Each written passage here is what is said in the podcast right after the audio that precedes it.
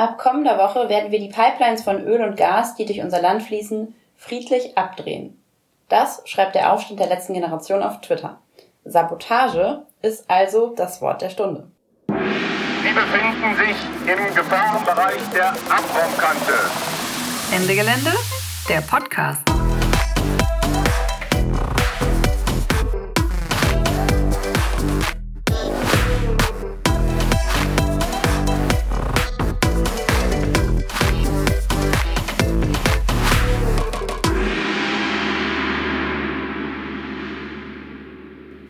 Bei Ende Gelände diskutieren wir schon sehr lange und sehr viel über zivilen Ungehorsam plus, ZU plus oder eben auch Sabotage.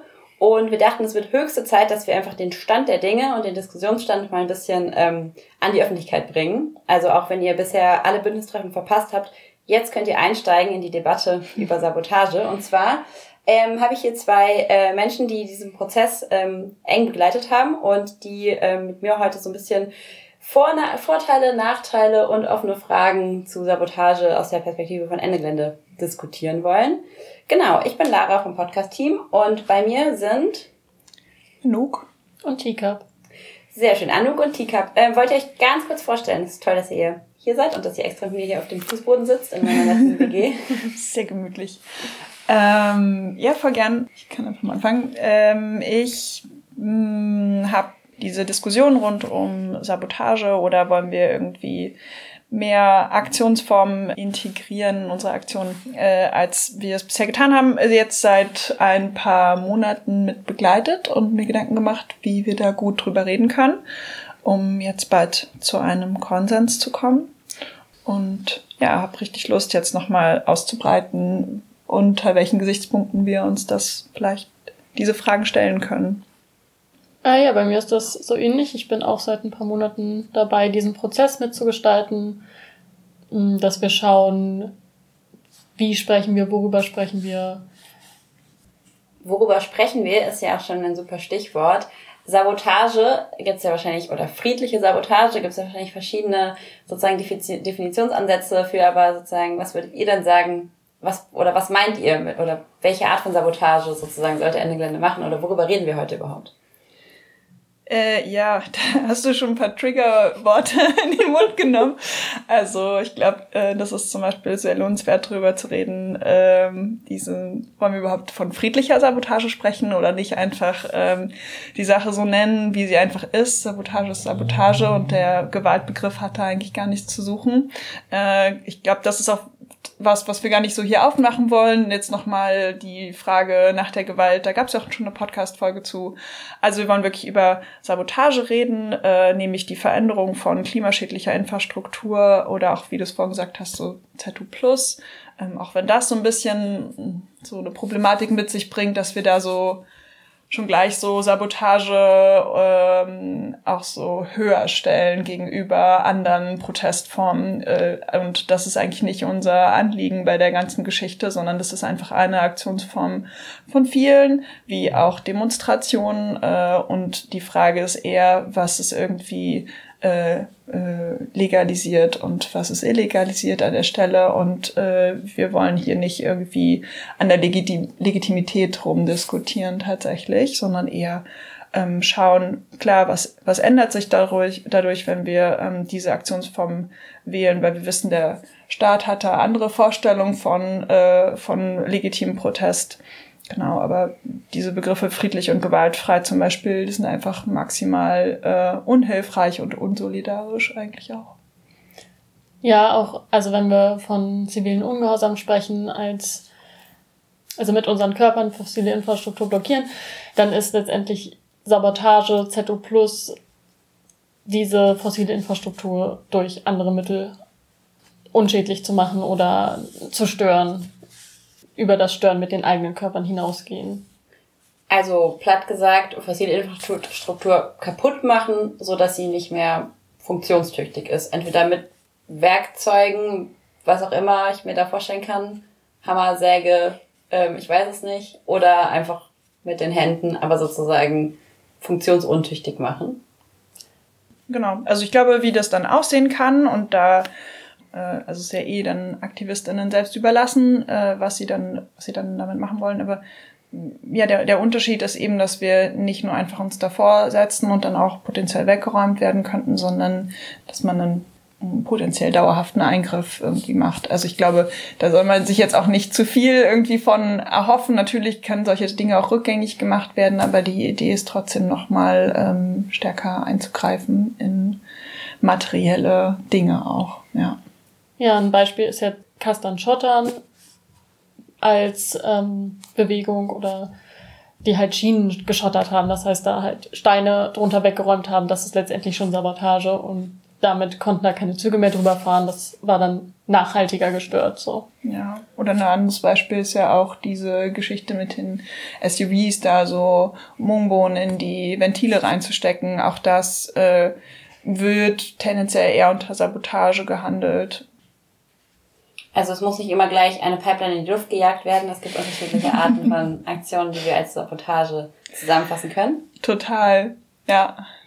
Und genau, apropos, ne, es gibt, äh, gibt dieses Buch How to Blow Up a Pipeline, was sozusagen viel im, im Diskurs unterwegs war. Es gab immer mal wieder irgendwie Interviews. Es gibt jetzt diesen ähm, Aufruf von, der, von dem Aufstand der letzten Generation, ähm, das sozusagen auf der diskursiven Ebene ist es immer mal so sozusagen aufgeploppt ähm, in den Medien und es gab diese kleineren ähm, Aktionen, wo eben genau Luft aus den ähm, Reifen von SUVs rausgelassen wurde. Aber so in den internen Diskussionen versuchen wir mal ein bisschen was davon ans, ans Tageslicht zu bringen, wo sonst sozusagen eher in, äh, hinter geschlossenen Türen drüber geredet wird. Mhm. Was ist da so der Stand der Dinge bei, bei Ende Gelände? Also vor der Aktion Brunsbüttel im vergangenen Jahr wurde darüber diskutiert und Jetzt sozusagen steht die nächste Aktion im August an. Ähm, genau, ihr habt ja den Prozess relativ eng begleitet. Was, was ist da der Stand der Dinge? Was ist schon klar? Ähm, worum, worüber, worum wird noch gerungen? Also was schon klar ist, ist, wir haben uns auf ein Aktionsbild geeinigt. Da steht fest, dass wir dieses Jahr zu LNG arbeiten, nach Hamburg und in die Umgebung gehen und da halt den Bau von LNG-Terminals verhindern. Und uns gegen neokoloniale Kontinuitäten einsetzen. So. Und die Frage ist jetzt, inwiefern das Bündnis Ende Gelände irgendwie sieht, dass mit Sabotage mm, mit in den Aktionskonsens aufzunehmen. Das ist, steht so ein bisschen im Raum. Da sind ein paar Knackpunkte noch offen, ein paar Fragen noch offen im Sinne von, wollen wir das als generelle Erweiterung unserer Aktionsform haben und schreiben letztendlich irgendwie nur rein, das dürfen Menschen machen, wenn sie Bock drauf haben? Oder wollen wir das als großen medialen Aufhänger nutzen, um vielleicht zu mobilisieren, um stärker direkt eine Diskursverschiebung zu haben oder so? Und da, da ist im Prinzip momentan die Diskussion, genau, das sind so die beiden Perspektiven, wenn wir sagen, wir wollen Sabotage generell machen. Es gibt natürlich auch noch überhaupt keine Grundsatzentscheidung, ob Sabotage überhaupt als Aktionsform für Ende Gelände in Frage kommt. Mhm. Und gleichzeitig nehme ich bisher die Debatte so wahr, dass ähm, viel mehr der Punkt ist, wie. Also da sind, ähm, sind schon noch so Grund grundlegende politische Fragen, die im Raum stehen, auf jeden Fall. Und wo auch viele so, also Anschlussfähigkeit ist so ein, so ein Begriff, der so ganz oft einfach fällt an der Stelle. Und aber auch so viele Sorgen, weil eben die Assoziationen, wie wir sie hier auch schon hatten, einfach so sind mit, ja, was, wenn da Leute kommen und irgendwas in die Luft äh, sprengen. Das heißt, da gibt's viel ähm, Wunsch, doch konkret zu wissen, was es irgendwie ist, weil äh, die Sorge ist, dass auch eine Menge dranhängt, dass uns krasse Konsequenzen drohen, möglicherweise, äh, wenn wir da einfach nur den Rahmen für alle möglichen Aktionsformen irgendwie erweitern. Und äh, genau, da hängen also verschiedene Fragen dran und letztendlich aber so vom, vom Prozess her, wo wir gerade sind, äh, wie Tika auch schon meinte, das ist eben der Aktionskonsens, der jetzt ansteht, äh, der also den Rahmen gibt für alle Aktivistis, die sich bei Ende Gelände anschließen, die irgendwie wissen, dass es das, äh, darauf verlasse ich mich, dass ich mit anderen Menschen so in Aktion gehe. Da steht aber noch eine ganze Menge drin, äh, was wir uns eigentlich wünschen voneinander, wenn wir in Aktion gehen. Und da ist auch so ein bisschen die Frage, inwiefern kann der Aktionskonsens allein uns eigentlich auch das schon geben, was wir von der Aktion irgendwie brauchen. Also um so aus diese, auf diese Sorgen auch zurückzukommen, nur wenn wir da Dinge aus differenzieren in einem Konsens, heißt das nicht, dass das in der Praxis auch tatsächlich passiert. Das haben wir jetzt ja auch schon. Wir wünschen uns kein mackriges Verhalten. Es kommt zu mackrigem Verhalten. Das heißt, äh, viele Fragen bleiben weiterhin bestehen und werden auch nicht gelöst werden durch eine Ausformulierung im Konsens. Und aber ja auch andersrum, ne? Also dieser Aktionskonsens, genau, das ist ja schon so ein bisschen gesagt. Natürlich ist ja auch ein Signal nach außen sozusagen oder die, die Presse oder so weiter kann sich darauf auch, auch beziehen und das ist auch eine Ankündigung von zivilem Ungehorsam, die auch ein bisschen als Provokation immer funktioniert hat in den letzten Jahren, was ja auch genau gewollt war und auch gut war, aber natürlich auch eine Kommunikation nach innen ähm, die ja auch sozusagen so ein bisschen Spirit von Radikalität ausdrückt, aber nur weil im Aktionskonsens drin steht, wir lassen uns von baulichen Hindernissen nicht aufhalten oder sowas, fällt ja noch nicht jeder Zaun einfach um, wenn wir vor ihm stehen. Also sozusagen, es braucht ja nicht nur die Ausformulierung im Aktionskonsens, es braucht ja irgendwie den, den Willen und den Spirit sozusagen im Bündnis auch von Leuten, die das dann auch tatsächlich in die Tat umsetzen oder die Voll. auch wissen, wie es geht. Voll. Ich glaube, die Idee hinter diesem Toolkit ist auch eher, äh, wir wollen uns einfach nicht beschränken. Wir wollen einfach viele Optionen haben, um auch unberechenbarer zu sein. Das war auch irgendwie, würde ich sagen, eine Herausforderung, äh, auch gerade im letzten Jahr, dass wir sehr berechenbar waren mit unseren Aktionen und das ist eine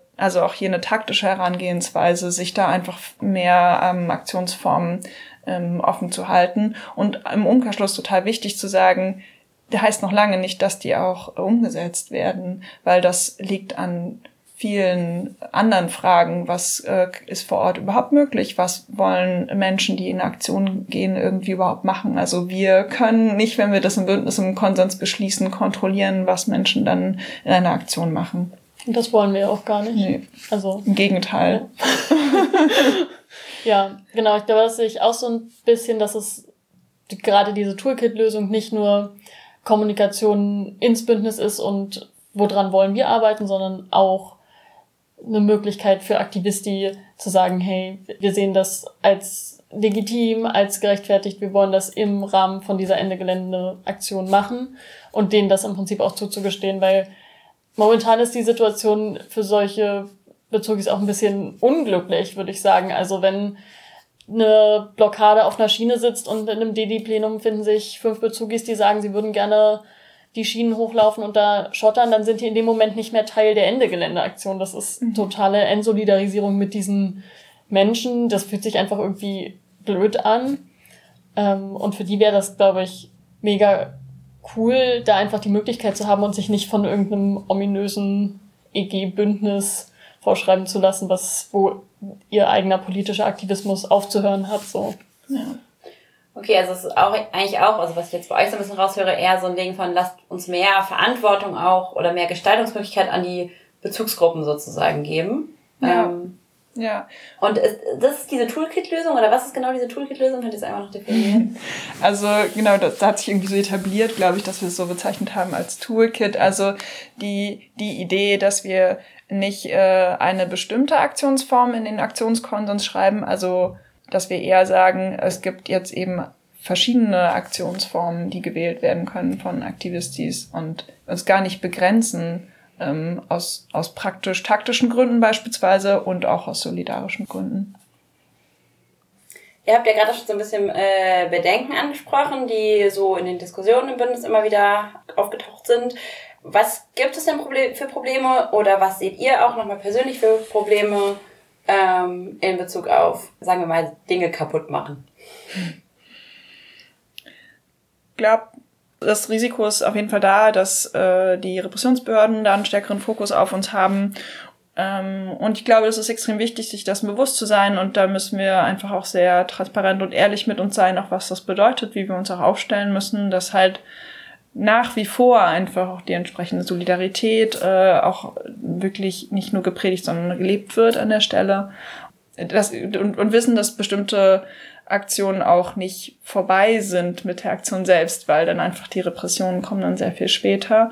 Und das kann je nach je nach Aktion einfach auch so sein. Aber genau, es gibt genügend Beispiele, die zeigen, das hat jetzt nichts mit Sabotage zu tun, zwangsläufig, sondern das ist sehr willkürlich auch, welche Repressionen auch einzelne Personen so abbekommen. Und die dienen einfach dazu, dass wir abgeschreckt werden davon, Aktivismus zu betreiben. Und ich glaube, das ist immer extrem wichtig, so mitzudenken, warum gibt es irgendwie diese Depression und dass sie nicht dieser Logik folgen von äh, je doller, desto heftiger oder sowas. Ja, ich glaube, ich sehe auch ein großes Problem mit Repression, dass wir halt dann unsere Antirep-Strukturen stärken müssen, also unsere Antirepressionsstrukturen. Eine Gelände hat Schwierigkeiten damit, zum Beispiel Support zu finden für Menschen, die Gerichtsprozesse haben, so. Und das wäre, also genau, solche Sachen werden immer wieder an uns rangetragen, dass im Prinzip unser Support für Menschen, die von Repression betroffen sind, momentan nicht so gut ist. Und das ist dann auf jeden Fall was, was nochmal verstärkt, woran verstärkt gearbeitet werden muss. Es ist immer wichtig, dass wir uns in so in Bezugsgruppen und in Aktionen gehen, halt darüber auch austauschen, äh, was bedeutet das, was brauche ich, äh, wie kann das, wie kann es möglicherweise dann weitergehen. Ja. Eine andere Sorge, die Menschen haben, ist halt irgendwie so eine Kontrollierbarkeit zu verlieren über die Aktion, über das, was passiert, über das, was Aktivisten erleben oder dem sie halt ausgesetzt werden. Und aus meiner Perspektive machen wir uns da aber vielleicht auch ein bisschen was vor, wenn wir sagen, wir haben diese Aktion unter Kontrolle, wenn sie ziviler Ungehorsam ist und wenn sie eine Blockade mit Körpern ist, weil das haben wir nicht und das ist, glaube ich, was, was wir ablegen müssen zu glauben, wir haben diese Aktion im Griff, nur weil das jetzt eine Aktionsform ist, die irgendwie seit Jahren schon ausprobiert und erprobt ist. So. Ist auch gefährlich, das zu ja. glauben. Also ich sehe schon den Punkt äh, und ich glaube, das ist halt einfach eine große Chance bei Ende Gelände, dass es halt irgendwo ein Rahmen ist, in dem niedrigschwellig ziviler Ungehorsam geleistet wird. Es ist halt sehr viel äh, ressourcenaufwendiger, sich als Kleingruppe zu organisieren, sich eine Aktion auszudenken und so weiter. Ähm, aber dass es nicht verwechselt werden soll mit, wir nehmen irgendwie Aktivistinnen, die an Aktionen gehen, die Verantwortung für ihre Handlung so komplett ab und garantieren irgendwie ein, äh, sicheres Aktionserlebnis. Also wir wollen ja auf jeden Fall diesen ähm, Wohlfühlaktivismus beispielsweise gar nicht stärken ähm, und äh, eher eher schauen, dass wir Menschen das ermöglichen, äh, so empowernde Aktionen zu machen, wissend, dass es für manche auch irgendwie neu ist und die noch gar nicht auch wissen, was so alles so dazugehört. Ja. Aber es geht ja nicht nur um Wohlfühlaktivismus, es geht ja tatsächlich auch darum, dass Ende Gelände die Chance hat, richtig viele Menschen anzusprechen und viele Menschen, also aus unterschiedlichsten Gründen, trauen sich ja nur zu kommen, wenn sie einen abgesteckten Rahmen haben. Also das eine ist ja sozusagen das Ende Bündnis, was sagt, wir wollen das kontrollieren können, was da bei der Aktion passiert. Das, äh, das hast du ja schon so ein bisschen entkräftet oder das hast du ja schon ein bisschen gegengehalten. Aber das andere ist ja die Perspektive von, ähm, keine Ahnung, äh, Lina 18 aus Osnabrück, die auf der Ende Website ist oder wahrscheinlich nur bei Instagram ist und so sieht, ah, ähm, kann ich da mal mitmachen, kann ich mal nach Hamburg fahren diesen Sommer. Und aus dieser Perspektive ist es natürlich schon irgendwie eine Sicherheit zu wissen, ah, die anderen letzten Ende Geländeaktionen liefen ungefähr so und so ab und Friends haben mir davon erzählt und wahrscheinlich bleibt es genauso. Also das ist ja nochmal ein anderes Gefühl von, Leute wollen ungefähr wissen, was sie da erwartet und natürlich die falsche Sicherheitsvorstellung, dass man dann auch ungefähr die Repression der Polizei abschätzen kann. Kann man natürlich trotzdem nicht. Die reiten vielleicht trotzdem mit Pferden in unsere Sitzblockade rein, auch wenn da alle friedlich sitzen, so. Das kann natürlich trotzdem passieren.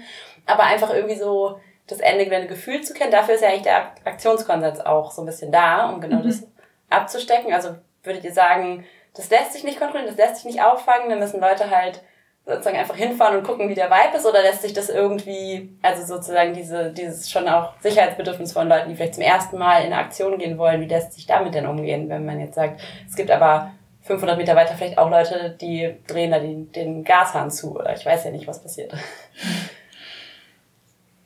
Mm, ich würde sagen, das hat auf jeden Fall auch viel mit Vertrauen zu tun.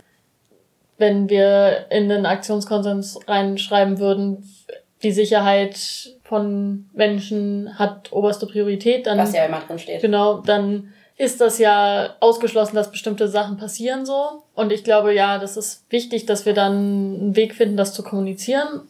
Ich glaube, da gibt's Möglichkeiten. Hm, ich kann verstehen, dass es da, dass es da Sorgen und Ängste gibt bei Menschen, die das irgendwie auslösen kann. Ja, hm, aber irgendwo hatten wir das halt vorher auch schon. Also klar, die haben einen Möglichkeitsraum für, für Aktionen und vielleicht auch für, vielleicht auch für Gefahren erweitert sich. Aber die umgehen wir ja nicht äh, mit dem Aktionskonsens. Ähm, und auch als wir in Kohlegruben gegangen sind, gab es große Gefahren, die gar nichts mit der Aktionsform selbst zu tun hatten, sondern damit, dass es eine Kohlegrube ist und das ist per se erstmal nicht ungefährlich da reinzugehen. Ähm, das heißt, diese Sicherheit, würde ich sagen, geben wir Leuten nicht alleine mit dem Aktionskonsens, aber natürlich ist das was, worauf wir uns beruhen und woran wir uns auch orientieren, wenn wir uns zum Beispiel auf ein Camp vorbereiten und Workshops anbieten ähm, und einfach auch sagen, so, Leute, das ist der Zeitraum, in dem die Aktion stattfindet und dann auch hoffen, dass die dann entsprechend früh kommen und nicht so eine Stunde, bevor es irgendwie losgeht. Und also damit begeben sich einfach Menschen auch in Gefahren. Äh, genau. Also ich, ich sehe den, ich sehe den Punkt, aber ich glaube, ich glaube, die, die Hoffnung, dass wir irgendwie die Sicherheit einfach nur geben, äh, indem wir bestimmte Dinge komplett verunmöglichen. Ich weiß nicht, ob wir damit so, so weiterkommen, weil das äh, relativiert auch Gefahren, die es jetzt auch schon gibt mit dem Konsens, den es jetzt einfach auch gerade schon, wie er so geschrieben ist. Voll, ich glaube, die, also sozusagen die Frage, die dahinter steht, ist ja sozusagen, wie schaffen wir es, sozusagen so, so gesehen ein Stück weiterzugehen oder sozusagen die, die, das Aktionskit, das Toolkit, wie habt ihr es genannt, zu erweitern und trotzdem noch genau, mindestens genauso viele Leute auch anzusprechen mhm. mit der Aktion, wie es England in den vergangenen Jahren ge geschafft hat. Ja, wobei ich glaube, wir können halt auch nicht ignorieren, dass so wie die Aktionsform gerade ist, auch es auch Menschen gibt, die sich halt deswegen nicht angesprochen fühlen, weil sie halt das Gefühl haben, äh, irgendwo ist das ein autoritäres Bündnis, das uns irgendwie sagt, was wir tun dürfen und was nicht. Und das, dann haben sie keinen Bock, auf eine Aktion zu gehen. Also ich glaube, es ist halt in beide Richtungen da. Und Plus, wir treten halt auf der Stelle mit ja. unseren Aktionen, die ja. ja. doch immer eher eigentlich appellativ bleiben. Also mhm. dieses Handarbeit ist ja dann immer eher so ein 48-Stunden-Experience. und letztendlich hoff, hoffen wir doch immer, den Druck dadurch so hoch zu bringen, dass die Politik handelt und tut sie halt nicht. So. Ja, ja, voll. Ja, und also und wir sind einfach auch an der Stelle, wo wir irgendwas eh neu ausprobieren müssen. Und das, und ich würde nicht die Erwartungen an die Aktionsform alleine knüpfen, ähm, aber da kann man genauso gut auch so rangehen, so, ja, warum eigentlich nicht? Weil so ein bisschen, äh, wir können gerade nur gewinnen, so könnte man auch beispielsweise rangehen. Oder wir können nicht einfach so weitermachen wie bisher, so genau, oder so nicht. Genau, ja. so oder so nicht, weil äh, Einmal haben wir uns entschieden, dass wir nicht mehr hauptsächlich zu Kohle arbeiten, sondern zu Gas. Und das heißt, wir haben auch einfach ganz andere Orte ähm, der Zerstörung. Nämlich äh, nicht existierende Terminals für die Energieanlagen. Ja. Genau, also natürlich gibt es existierende Infrastruktur, aber sie funktioniert halt einfach ganz anders. Und das heißt, einen, um mal das böse Wort zu sagen, Innovationsdruck äh, hat Ende Gelände irgendwie so oder so. Und, ähm, und genau, und diese Frage, die ja dahinter steht, so ein bisschen, äh, so habe ich es jedenfalls verstanden, nach der Anschlussfähigkeit und der Mobilisierungskraft. Ich glaube, da, da würde ich sagen, ist Sabotage wieder eine Antwort drauf. Aber auch genauso wenig sehe ich das als einen Ausschlussgrund, weil es eine komplexere Frage ist an der Stelle. Und wir haben ja vorhin schon gesagt, warum machen das Menschen na, oder warum ist es vielleicht eine, eine Sache, die wir gerade diskutieren? Ja, auch, weil der Frust enorm groß ist, weil die wahrgenommene Dringlichkeit sich verschärft hat. Also nicht nur die wahrgenommen, auch die tatsächliche Dringlichkeit. Also es gibt gibt unterschiedlichste Gründe dafür und ich glaube, Sabotage könnte eine Möglichkeit sein, das zu adressieren. Es kann aber auch sein, dass wir uns damit verschätzen und einfach der bürgerliche Gewaltdiskurs so groß ist, dass Leute sagen, uiuiui, mache ich nicht. Oder aber einfach diese gefühlte Unsicherheit von, ich habe hier noch mal mehr das Gefühl, nicht zu wissen, was passiert als vorher, auch wenn das vielleicht so real gar kein Unterschied ist, weil es vorher eigentlich auch nie Leuten klar war, was wirklich passiert. Aber das kann natürlich, das können wir ja Leuten nicht nicht vorschreiben, wie sie das wahrnehmen und ob sie dann kommen oder nicht. Ich glaube, das liegt dann so ein bisschen an uns, wenn wir uns entscheiden, wie wir das auch kommunizieren, also wie wir das so auffangen und Leute weder in falscher Sicherheit wiegen und äh, noch irgendwie Ängste noch mal zu krass verstärken. Ja, so in dem konkreten Beispiel von Nina würde ich jetzt vielleicht sagen, jo. Lina aus Osnabrück. Lina ja. aus Osnabrück. ähm, Wer kennt sie nicht? Nimm dir die Packliste, schau dir das an, fahr zum Camp, mach ein Aktionstraining mit, mach einen Legal Workshop mit, hör dir an, was, was irgendwie in den Plänen besprochen wird. Ja. Sprich mit deiner Bezugsgruppe, sprich mit deinen Buddies und wenn du dich nicht wohlfühlst, weil dir das Angst macht, dann ist das vollkommen okay und das ist legitim. Und es gibt, es gibt auch den Campfinger. Genau, es gibt so viel andere Sachen, die du dann machen kannst, um das halt zu unterstützen. Und wie gesagt, vielleicht gäbe es dann Lösungen, dass es tatsächlich irgendwie Fingerstrukturen gibt, die sagen, ja, wir machen ganz klar nichts in die Richtung und das wäre ja auch noch eine, eine Option und dann könnten Menschen, die sich halt darauf einstellen wollen, eher dahin gehen. So. Ja. ja, und so auch gar kein Druck irgendwie entstehen oder so ein komisches Verständnis von, das ist jetzt irgendwie das, die krassen gehen dahin so ungefähr mhm. und machen diese Aktionsform.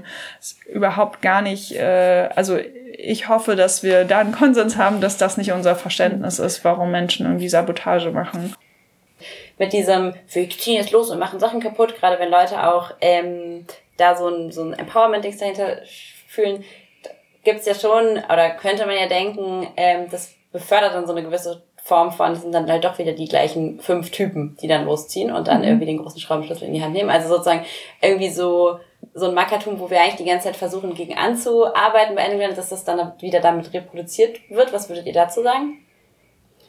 Ich finde, das macht unsichtbar so ein bisschen, dass Sabotage vor allem seit, seit langem schon eine Aktionsform von marginalisierten Gruppen ist, von Queers, von POCs und das halt zu reduzieren auf, war das sind hier irgendwelche weißen Cis-Dudes, die dann hier reinbrechen, weil ihnen langweilig ist oder so und weil die das irgendwie in ihrem Selbstverständnis gerne so hätten, dass sie cool und tough sind, finde ich halt ein bisschen, ja, macht das einfach unsichtbar, so. Und das mhm. ist eine Perspektive, die ich nicht teile, so. Ja, und das ist ja eher auch irgendwie ein krasses Privileg, so zu sagen, yo, ich, ich mach das halt nicht, weil, äh, weil mir geht's noch gut genug. ähm, genau, was gar nicht im Umkehrschluss heißen soll, dass ich es deswegen mache, aber ich glaube, das ist wichtig, das, das auch zu sehen an der Stelle. Ja. Und aber die Frage, so wie wir uns davor trotzdem schützen, die stellt sich natürlich trotzdem. Also weil ich das nach wie vor irgendwie nicht möchte, dass ich mit Menschen in Aktion gehe, die mich beispielsweise so in Gefahr bringen, weil sie selber einfach keine Ahnung haben und einfach nur denken, dass sie jetzt irgendwie cool sind oder sowas. Oder halt krass einschüchternd wirken einfach. Ja, ja, ja, genau. Und naja, also ich glaube, da gibt es so verschiedene Möglichkeiten, wie wir damit umgehen können. Also indem wir einfach uns auch zusammenschließen als die, die das halt so nicht wollen und das irgendwie sehr sichtbar machen, wie das, also einfach da unsere Utopien, wenn man so will, leben.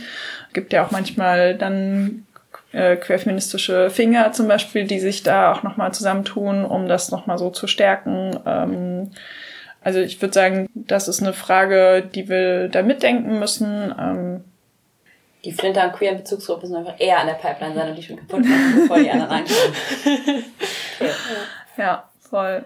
Ja, also klar, es gibt irgendwie die Möglichkeit, da auch zu versuchen, da von der Strukturseite einzugreifen, dass man sagt, wir machen die die Pläne so, dass die ersten zwei Minuten dürfen nur Flinter reden oder wir versuchen, reportierte Redelisten durchzuziehen oder so das ist auf jeden Fall irgendwie eine Option, Strukturen zu haben, die ansprechbar sind, wenn es irgendwie darum geht, hey, wir haben irgendwie einen, eine total mackerige Bezugsgruppe hier mit im Finger, die ist total unangenehm, können wir da irgendwas machen? Das andere ist natürlich auch irgendwie als, als Community, als Gruppe deutlich zu machen, dass es nicht, wie wir gemeinsam uns verstehen und wie wir die Utopie verstehen, die wir leben wollen, die machen es ja meistens doch auch für Anerkennung und die, die dann halt nicht geben. Ja. ja. ja.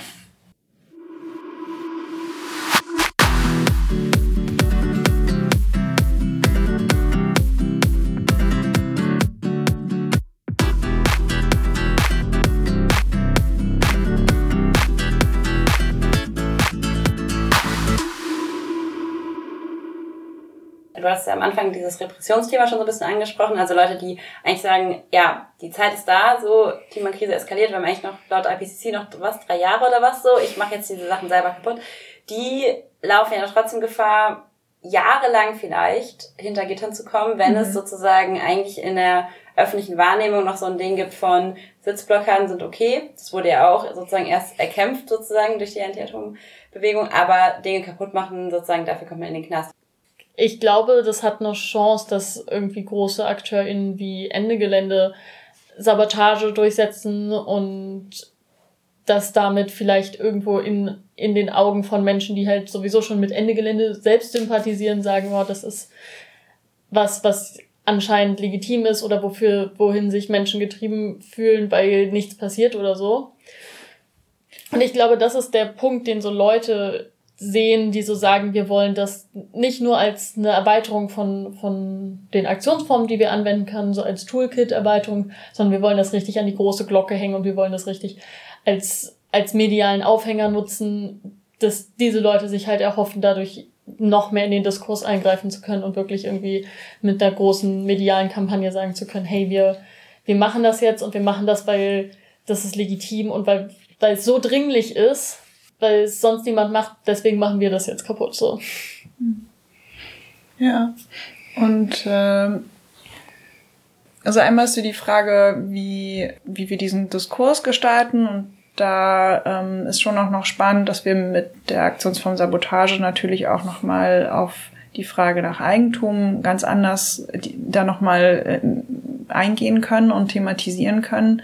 So, inwiefern ist das eigentlich gerechtfertigt, dass es dieses Eigentum gibt, was irgendwie die Lebensgrundlage vieler aller irgendwie zerstört. Zumal, wenn es wie im Fall dieser LNG-Terminals mit Steuergeldern finanziert wird eigentlich sozusagen und dann aber angeblich das Eigentum von, von den fossilen Konzernen ist. Ja, und in Bezug auf Repressionen müssen wir da einfach gucken, wie wir uns unsere Ressourcen einteilen. Und da ist es sicher auch eine strategische Frage, so ein bisschen so abzuschätzen, was können wir uns, sage ich mal, wollen wir uns auch gerade leisten. Es sind aber auch Entscheidungen, die Menschen für sich ganz alleine treffen müssen. Und auch hier würden wir irgendwie nie vorschreiben, wir machen das jetzt alle, zumindest verstehe ich bisher die Diskussion nicht so, dass wir sagen, nee, wenn du bei EG mitmachst, dann musst du. Das erst wieder aufs Camp, wenn du eine Sache kaputt gemacht hast. Genau.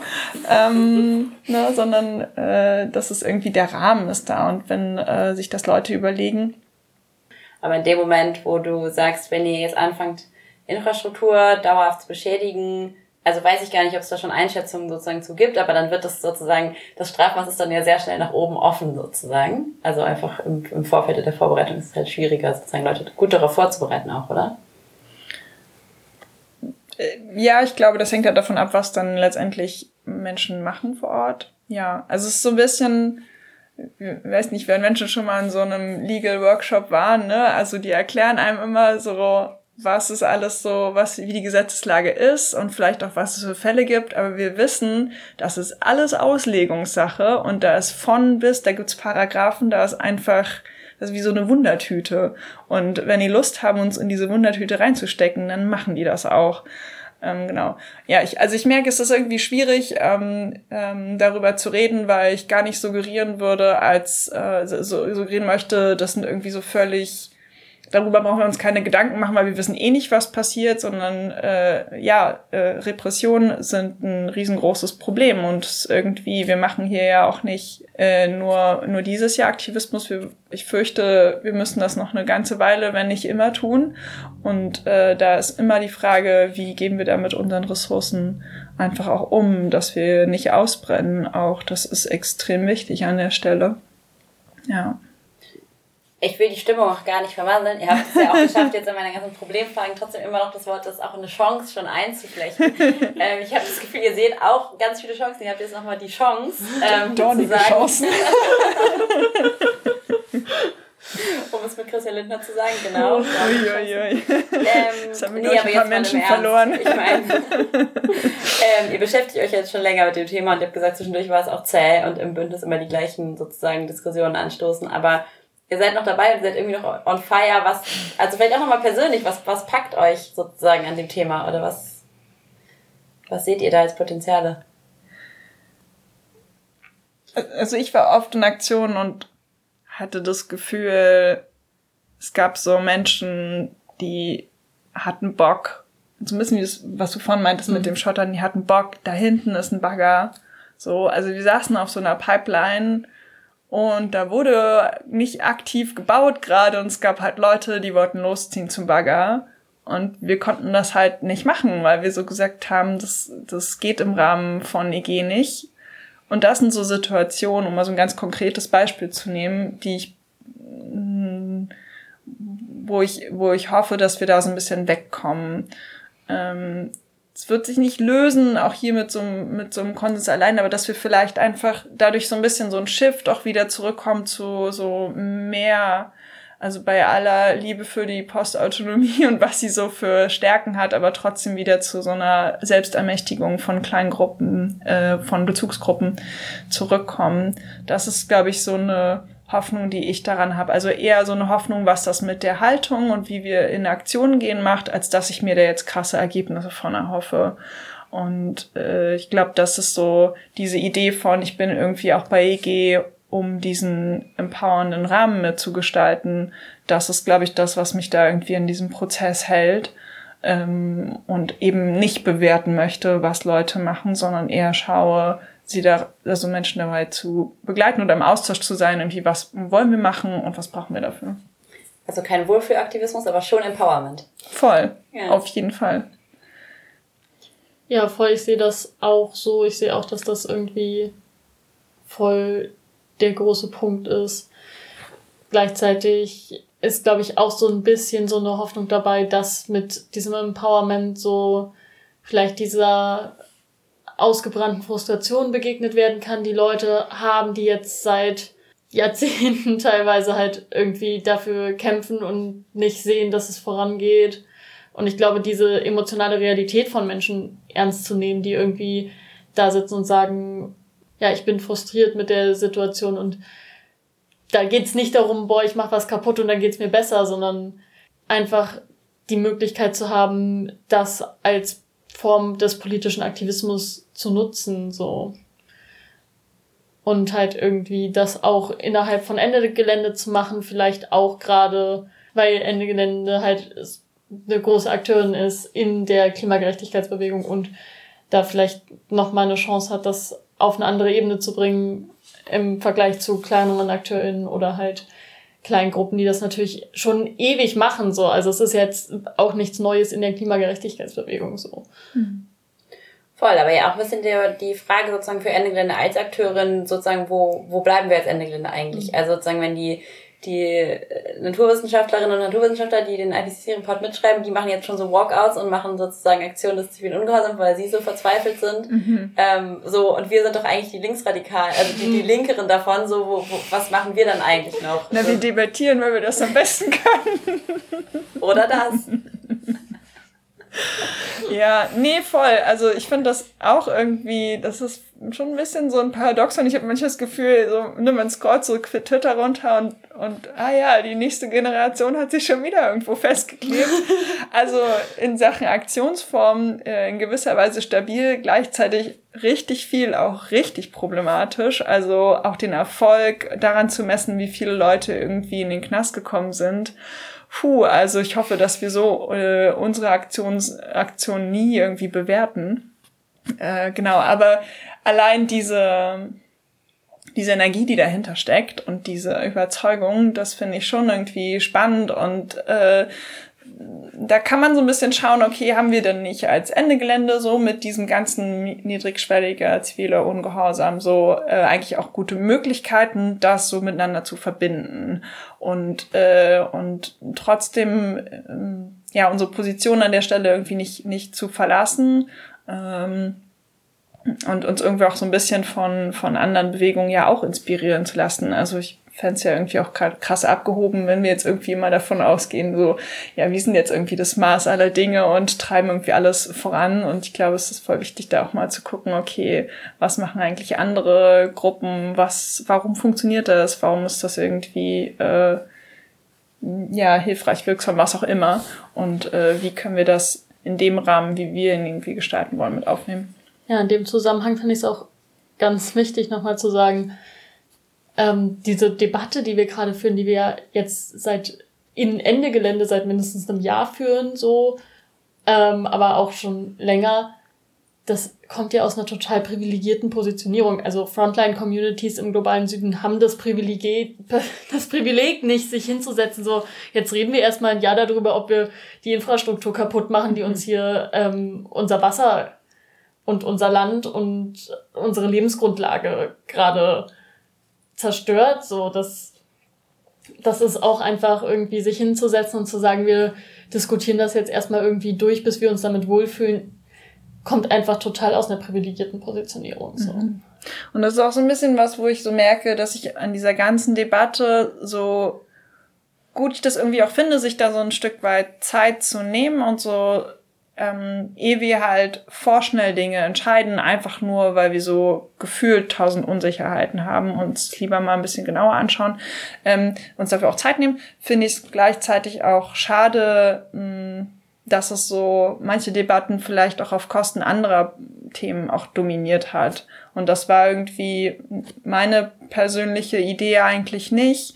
Und weshalb ich auch so persönlich irgendwie gar nicht auch will, dass das so hoch gehängt wird, sondern es ist, wenn es nach mir ging, es ist so eine von, von vielen Dingen, die wir jetzt irgendwie nochmal machen können, um mit unseren Anliegen weiterzukommen. Äh, und andere Fragen werden damit aber nicht äh, oder maximal teilweise beantwortet. Und ich möchte auch, dass Menschen mh, sich genauso hinsetzen und diese Fragen beackern und nicht nur die Frage nach der Aktionsform. Die wird unsere Probleme auch nicht lösen. Voll, das ähm, war schon eigentlich eine perfekte Überleitung zu meiner, meiner nächsten Frage. Also nämlich genau dieser Punkt, was löst sich ja alles nicht oder welche Fragen bleiben denn offen, wenn wir uns dann, also eingenommen, ähm, es gibt beim nächsten Bündnistreffen eine Einigung für den Aktionskonsens und sozusagen dieser Sabotagepunkt ist ein bisschen abgehakt. Du hast ja vorhin gesagt, ist eigentlich auch nur ein Tool, so wie auch eine Demo sozusagen. Wenn man sich jetzt entschieden hat, wir machen eine Demo, muss man immer noch überlegen, gegen wen, für was und wo geht die eigentlich lang und so weiter. Und sozusagen das Gleiche ist ja, also ähm, im Blick auf die Ende-Aktionen jetzt ähm, im August sind ja diese ganzen anderen Fragen auch noch offen. Also was oder was seht ihr da gerade noch für andere spannende, offene Punkte, die durch die Sabotagefrage alleine noch gar nicht gelöst werden? Oder einfach doch Sabotage und dann läuft's. ich glaube, ich sehe da so ein bisschen auch so die Punkte, die Menschen ganz gerne anführen, was sie so an Sorgen haben, wenn das kommt. Also irgendwie sei es, sind's, wenn es so um Inklusionsfragen geht zum Beispiel.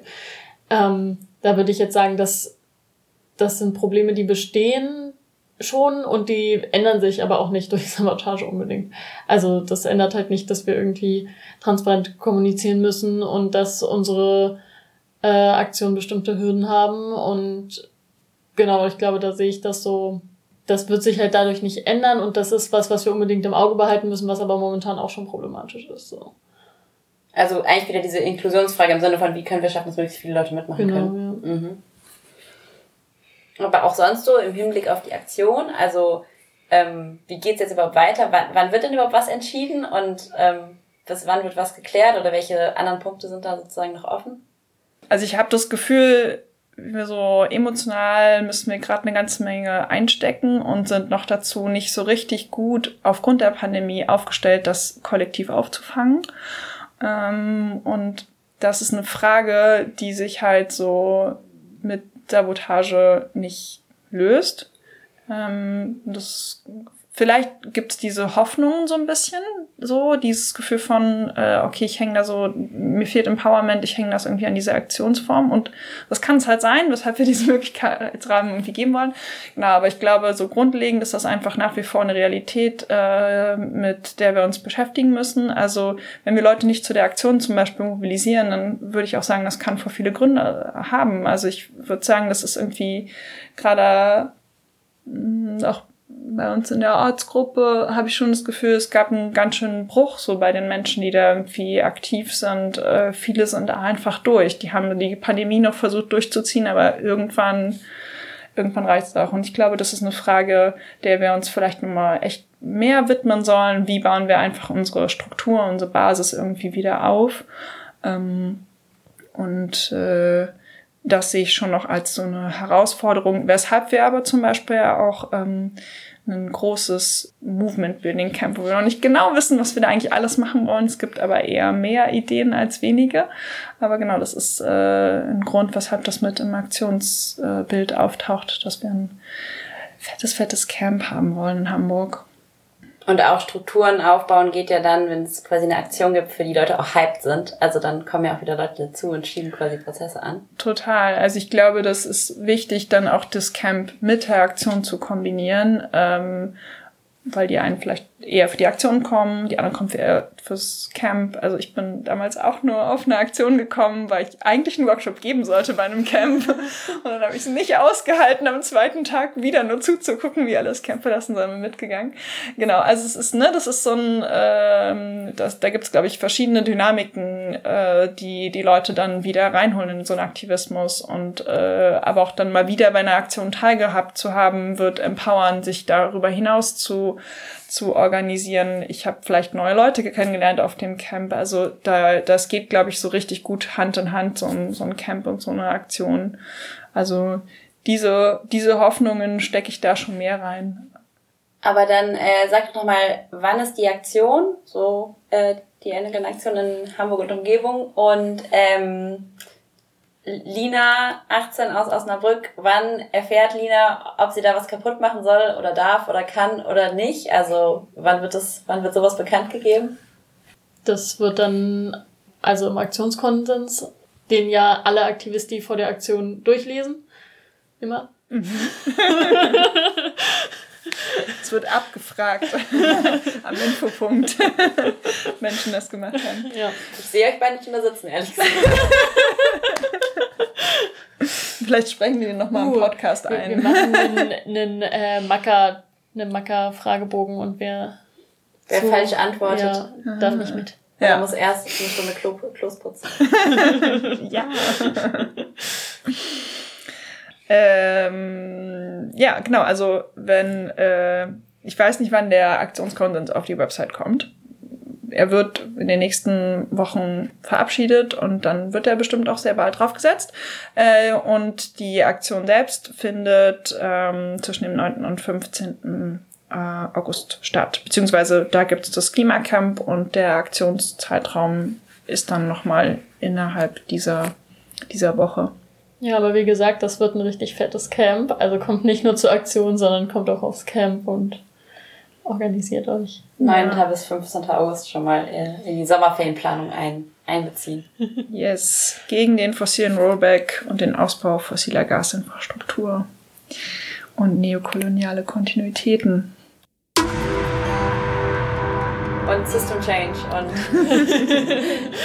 feministische Gesamtrevolution.